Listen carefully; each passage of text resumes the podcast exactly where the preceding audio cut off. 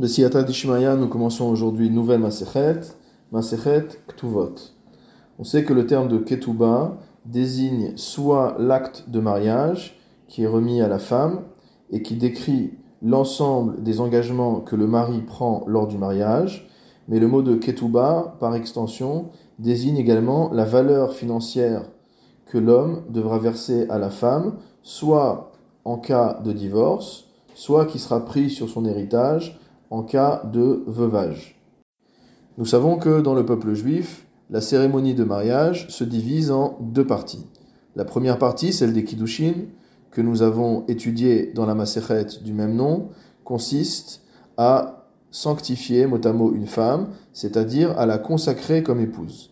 À partir du moment où un homme a remis des kiddushin à une femme, il lui a dit Hareat Mekudeshetli, cette femme devient épouse de cet homme, c'est-à-dire qu'elle est interdite à tous les autres hommes, mais elle n'est pas encore permise à son mari. Elle ne sera permise à son mari que lors de la deuxième partie du mariage, qu'on appelle les Nisu'in.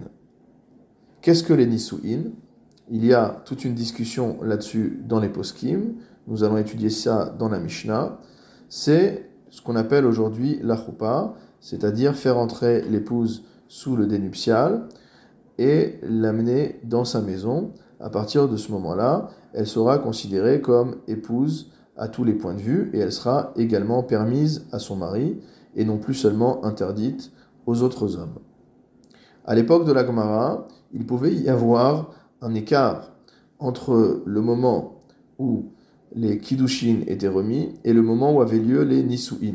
Tandis que de nos jours, on pratique les deux cérémonies l'une à la suite de l'autre.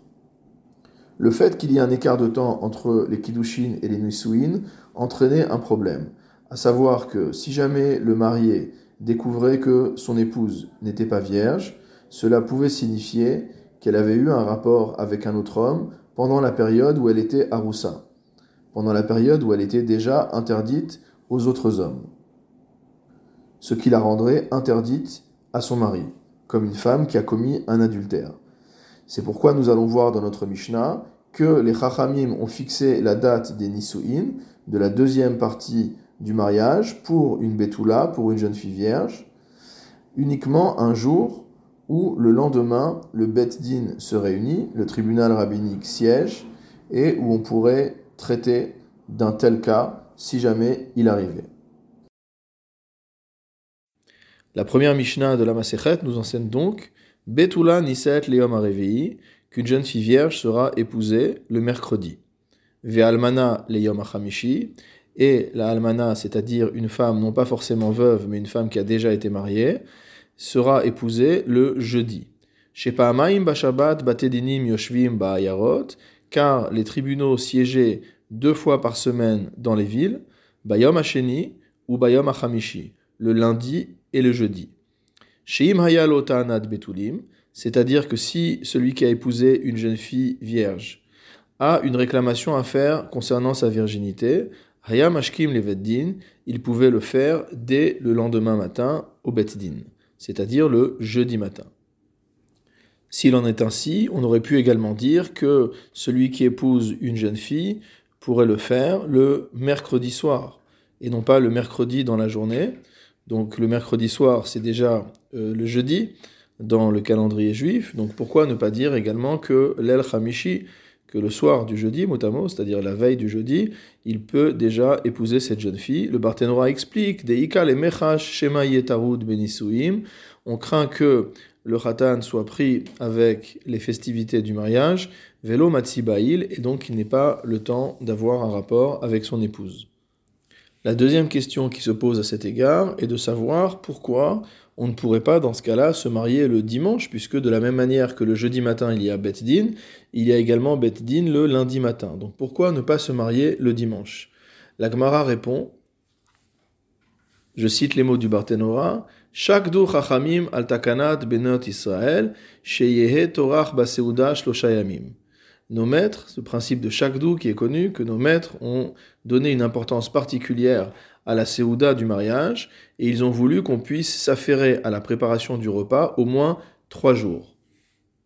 Echad Beshabbat, le dimanche, Vesheni Beshabbat, le lundi, ou Shlishi Beshabbat, et le mardi, ou Barevi, et le jour du mercredi, le mariage a lieu. Le Barthénora continue, ou Bisman, Shen Batedin Yoshvim Beshini Vechamishi, dans les villes où le Beddin ne siège pas le lundi et le jeudi, Ishan Iset Bechol Yom, une femme peut être épousée n'importe quel jour de la semaine, Vehu Shetarach Beseuda Shlosha Yamim, à partir du moment où on a travaillé à la préparation du repas de fête pendant au moins trois jours. Le Barthénora continue, ou mipne takanat aniyim. On a fait une institution concernant les pauvres, noagim biktsat mekomot lishev lisa berev shabbat, et on permet dans certains endroits de faire le mariage le vendredi, de manière à ce que la séouda du mariage se confonde avec la séouda du Shabbat et qu'il n'y ait pas de dépenses supplémentaires. Nous avons donc vu que le jour où on fixe le mariage pour une Betula, pour une jeune fille vierge, c'est le mercredi, en raison, en raison de la possibilité de Ta'anat Betulim, d'une réclamation du mari. Maintenant, concernant une femme qui a déjà été mariée, pourquoi fixer spécifiquement son mariage au jeudi? Vetarma de Almana Liom le Barthénora nous dit que la raison pour laquelle une femme qui a déjà été mariée se marie le jeudi, chaque du chachamim al takanat benot Israël, achima shlosha yamim. Nos chachamim, nos sages, ont insisté sur une autre institution, à savoir que le mari doit avoir au moins trois jours de réjouissance avec son épouse. Chamishi Shabbat, le jeudi, Veshishi Shabbat, le vendredi, Shabbat et le jour même de Shabbat. Ve'anose et almana asur ba'asiat melacha shlosha yamim. Le Barthénora complète en nous disant que celui qui épouse une femme qui a déjà été mariée doit euh, s'abstenir de travailler pendant trois jours. et kol shiva, et au contraire, celui qui se marie avec une jeune fille, une jeune fille vierge, donc devra s'abstenir de travailler pendant les sept jours des Sheva Brachot. En ce qui concerne Birkat Ratanim, c'est-à-dire les Sheva Brachot, dès lors qu'il y a l'un des deux membres du couple qui est un jeune marié, donc par exemple un Bachour qui se marie avec une femme qui a déjà été mariée, ou au contraire un homme qui a déjà été marié et qui se marie avec une jeune fille qui ne l'a jamais été, dans tous les cas, il y aura des Sheva Brachot pendant sept jours. Seulement, Ve'alman Shenasa Almana, dans le cas où les deux personnes qui se marient ont déjà été mariées antérieurement, alors Yom Echad, il y aura un seul jour de Sheva Brachot.